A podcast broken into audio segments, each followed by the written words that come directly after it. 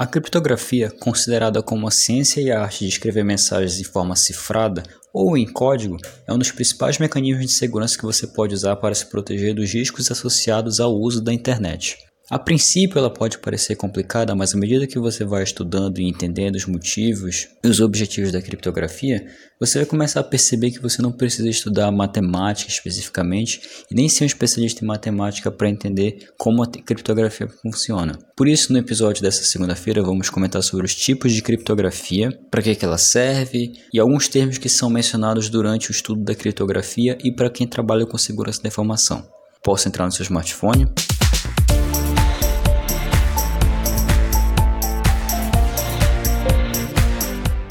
Muitíssimo obrigado. Meu nome é Petros Davi e esta é a versão beta sobre criptografia. Bem, a recomendação de hoje é para você que é, gosta de basquete ou tem algum apreço por basquete. O recado é que essa semana saiu um episódio bônus no versão beta que é o Lance Livre. É um programa que eu pretendo falar uma ou duas vezes por mês, ainda não sei bem a quantidade de episódios que eu vou lançar sobre isso mas essa quarta-feira que passou, eu lancei um episódio, o primeiro episódio do Lance Livre sobre o Drazen Petrovic, que foi um grande jogador de basquete croata, que teve uma história muito boa pela Europa, assim como também na NBA. Então, se você gosta de basquete, gosta do esporte quer aprender um pouco mais sobre ele, eu convido você a ouvir o Lance Livre que sai essa quarta-feira. Recados dados, vamos ao episódio.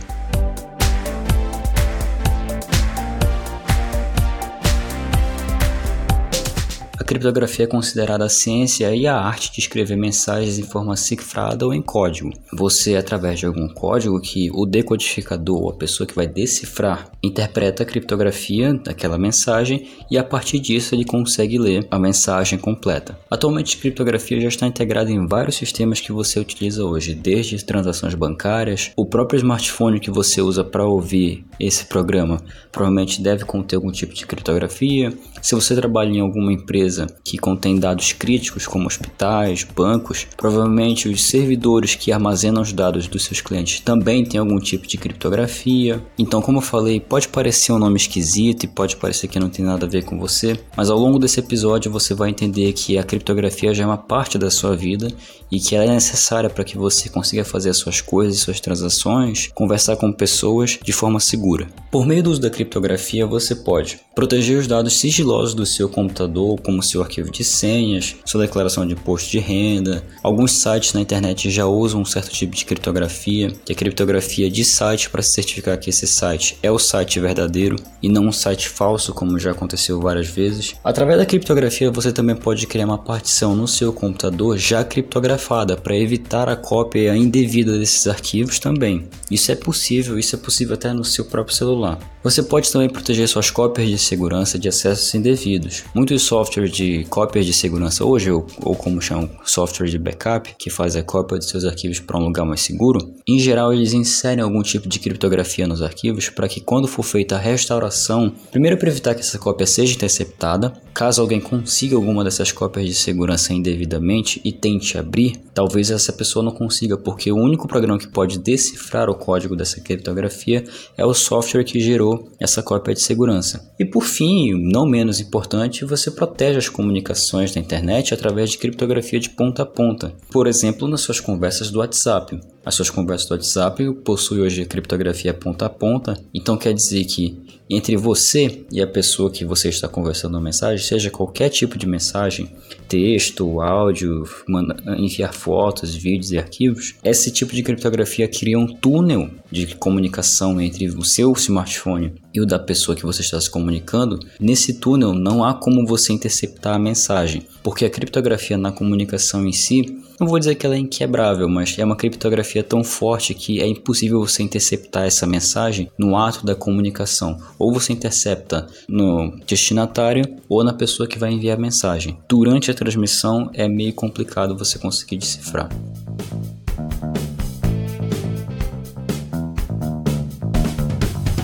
Nesse programa não vou falar sobre os métodos criptográficos em si, do porque só comentar sobre ele já é uma coisa extensa. Eu posso fazer um pequeno um programa mais curtinho, sei lá, para lançar a semana que vem, sobre alguns métodos criptográficos, mas por enquanto eu quero focar especificamente nos tipos de criptografia, sendo a primeira delas a criptografia de chave simétrica e de chave assimétrica. A criptografia de chave simétrica, também chamada de criptografia de chave secreta ou única, utiliza uma mesma chave tanto para codificar como para decodificar informações, sendo utilizada para garantir a confidencialidade de dados. Casos nos quais a informação é codificada e decodificada por uma mesma pessoa, não há necessidade de compartilhamento dessa chave secreta. Entretanto, quando essas operações envolvem pessoas ou equipamentos diferentes, é necessário que a chave secreta seja previamente combinada por meio de um canal de comunicação seguro, para não comprometer a confidencialidade da chave. Né?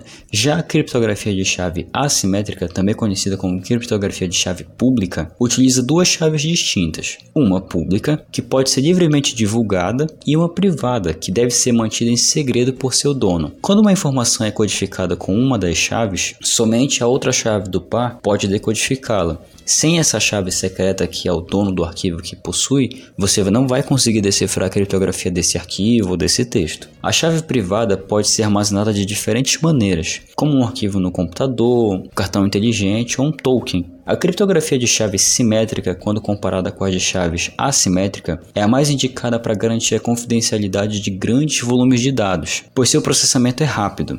Só que quando ela é usada para compartilhamento de informações, a criptografia de chave simétrica se torna um pouco complexa e pouco escalável por causa de duas situações. A necessidade de um canal de comunicação seguro para promover o compartilhamento da chave secreta entre as partes que vão receber esse arquivo, o que na internet só criar essa comunicação segura já pode ser algo complicado, e a dificuldade de gerenciamento de grandes quantidades de chaves. Imagine quantas chaves secretas seriam necessárias para você se comunicar com todos os seus amigos. Você teria que compartilhar com cada um deles uma chave secreta, e se de repente esse seu amigo compartilhasse essa chave secreta com outra pessoa, essa outra pessoa também poderia compartilhar o arquivo ou abrir o arquivo se fosse utilizada uma chave simétrica para fazer essa criptografia. A criptografia de chaves assimétricas resolve este problema, visto que facilita o gerenciamento, pois não requer que se mantenha uma chave secreta com cada um que deseja se comunicar, né?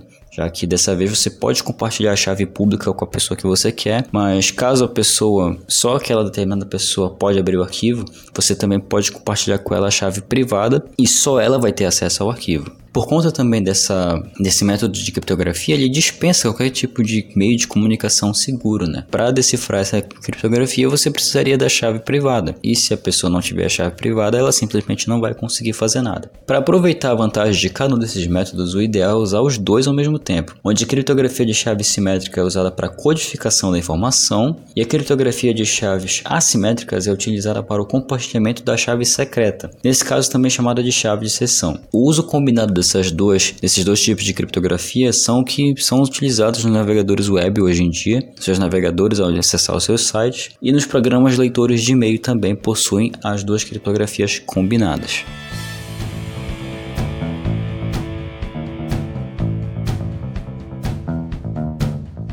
Uma função de resumo é um método criptográfico que, quando aplicado sobre uma informação, independentemente do tamanho que ela seja, gera um resultado único e de tamanho fixo, chamado hash. Você pode utilizar a função de hash para verificar a integridade de um arquivo armazenado em seu computador ou nas suas cópias de segurança, verificar a integridade de um arquivo obtido na internet. Alguns sites, além do arquivo em si, também disponibilizam o hash correspondente. Alguns sites, além do arquivo em si, eles disponibilizam também a, o resumo correspondente àquele arquivo, ou hash correspondente, para que você possa verificar se o arquivo foi corretamente transmitido e gravado, ou se ele não foi interceptado durante o seu download. Como por exemplo, sites que fazem isso são, caso você utilize Linux, alguns sites como o Linux Mint, o Debian, eles também fornecem uma, uma função de hash para você fazer o cálculo e verificar se o seu arquivo não foi interceptado durante o download. E também a função de hash é usada para gerar esses números digitais, que é um tipo de criptografia que eu vou falar mais à frente. Para verificar a integridade de um arquivo, por exemplo, você pode calcular o hash dele e, quando julgar necessário, gerar novamente seu valor. Se os dois hashes forem iguais, então você pode concluir que o arquivo não foi alterado nesse processo. Caso o resultado seja diferente do que deveria ser, esse pode ser um forte indício de que o arquivo esteja corrompido ou que foi modificado modificado durante o processo de download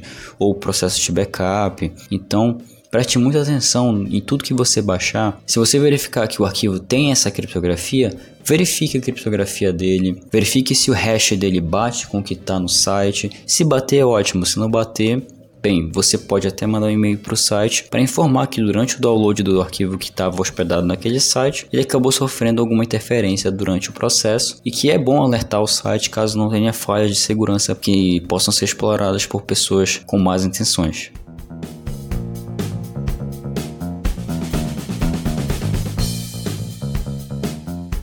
Seguindo aqui para outro método de criptografia, a assinatura digital. A assinatura digital permite você comprovar a autenticidade e a integridade de uma informação. Ou seja, se ela foi realmente gerada por quem diz ter feito isto e que ela não foi alterada nesse processo. A assinatura digital baseia-se no fato de que apenas o dono conhece a chave privada e que, se ela foi usada para codificar uma informação, então apenas o seu dono poderia ter feito isso. Basicamente, esse, o conceito aplicado aqui é o conceito de confidencialidade e de autenticidade também da informação. Você parte do princípio que quem gerou aquele arquivo é, foi também quem gerou a criptografia de assinatura digital se ela combina com a assinatura que a pessoa gerou, então você pode assumir que a pessoa que gerou o arquivo foi a pessoa correta e, portanto, pode ser um arquivo seguro de ser usado. A verificação da assinatura digital é feita com o uso de chave pública, que é a criptografia de chave assimétrica. Pois se o texto foi codificado com a chave privada, somente a chave pública correspondente pode decodificá-lo. Aqui utiliza o modelo inverso. Ao invés de você dar a chave privada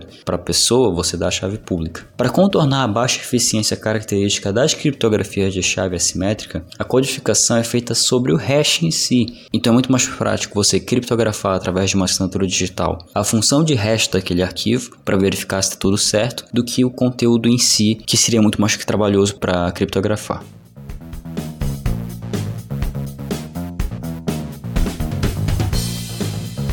E para fechar o episódio, vamos falar aqui sobre o certificado digital. Como dito anteriormente, a chave pública pode ser livremente divulgada, já que se não tiver a chave privada, a pessoa simplesmente só vai ter um arquivo a mais no computador dela. Entretanto, se não houver como provar quem ela pertence, pode ocorrer de você se comunicar de forma cifrada diretamente com o impostor. É, você pode mandar um arquivo para uma pessoa que não deve receber e se ela tiver o conhecimento necessário, claro que isso vai levar muito tempo para ela mas ela pode conseguir quebrar a combinação da chave pública e acabar acessando seu arquivo indevidamente. O impostor pode criar uma chave pública falsa para um amigo seu e enviá-la para você ou disponibilizá-la em um repositório. Ao usá-la para codificar uma informação para o seu amigo, você estará na verdade codificando-a para o impostor, já que ele vai ter acesso ao arquivo, que possui a chave privada correspondente e conseguirá decodificar o arquivo. Uma das formas de impedir que isto ocorra é pelo uso de certificados digitais. O certificado digital é um registro eletrônico composto por um conjunto de dados que distinguem uma entidade e associa a ela uma chave pública. Ele pode ser emitido para pessoas, empresas, equipamentos ou serviços de rede, como por exemplo um site, e pode ser homologado para usos diferentes, como confidencialidade e assinatura digital. Um certificado digital pode ser comparado a um documento de identidade.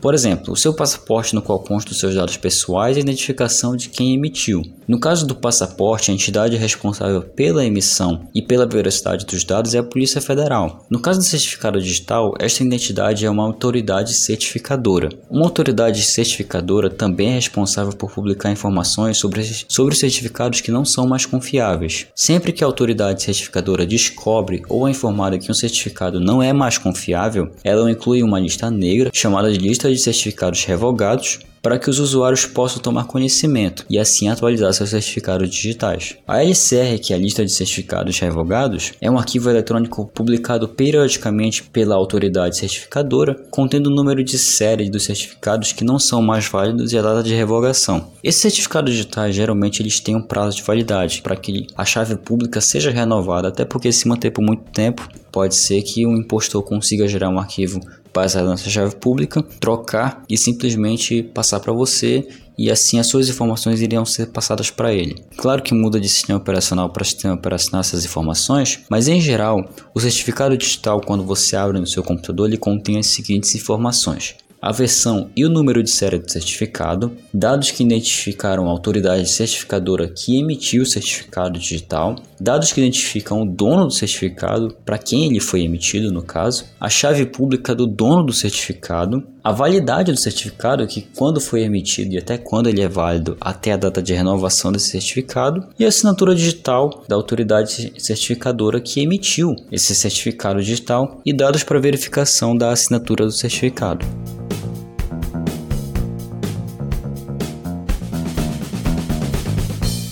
Então é isso, gente. Esse foi um episódio mais tranquilão, não não peguei em termos técnicos muito pesados, mas a criptografia em si já é um assunto complexo. Muitos profissionais de segurança da informação passam noites em claro estudando sobre esses métodos de criptografia e muitos deles são muito extensos e eles possuem princípios e possuem métodos para criptografar os seus dados muito complexos. Então, por isso eu excluí nesse episódio os métodos de criptografia em si e me baseei nos tipos de criptografia, que fica mais fácil para você entender como determinado serviço utiliza uma criptografia, como essas criptografias são utilizadas e para que, que ela serve na sua vida. É, desculpa pelo atraso por esse episódio, eu estava viajando, inclusive estou gravando ele no domingo de madrugada, mas ele saiu na segunda-feira, só não saiu às 6 horas da manhã como de costume. Então eu peço desculpas por não ter adiantado o episódio previamente, mas está aqui. O episódio sobre criptografia. Eu espero que você tenha gostado e nos vemos na próxima segunda-feira.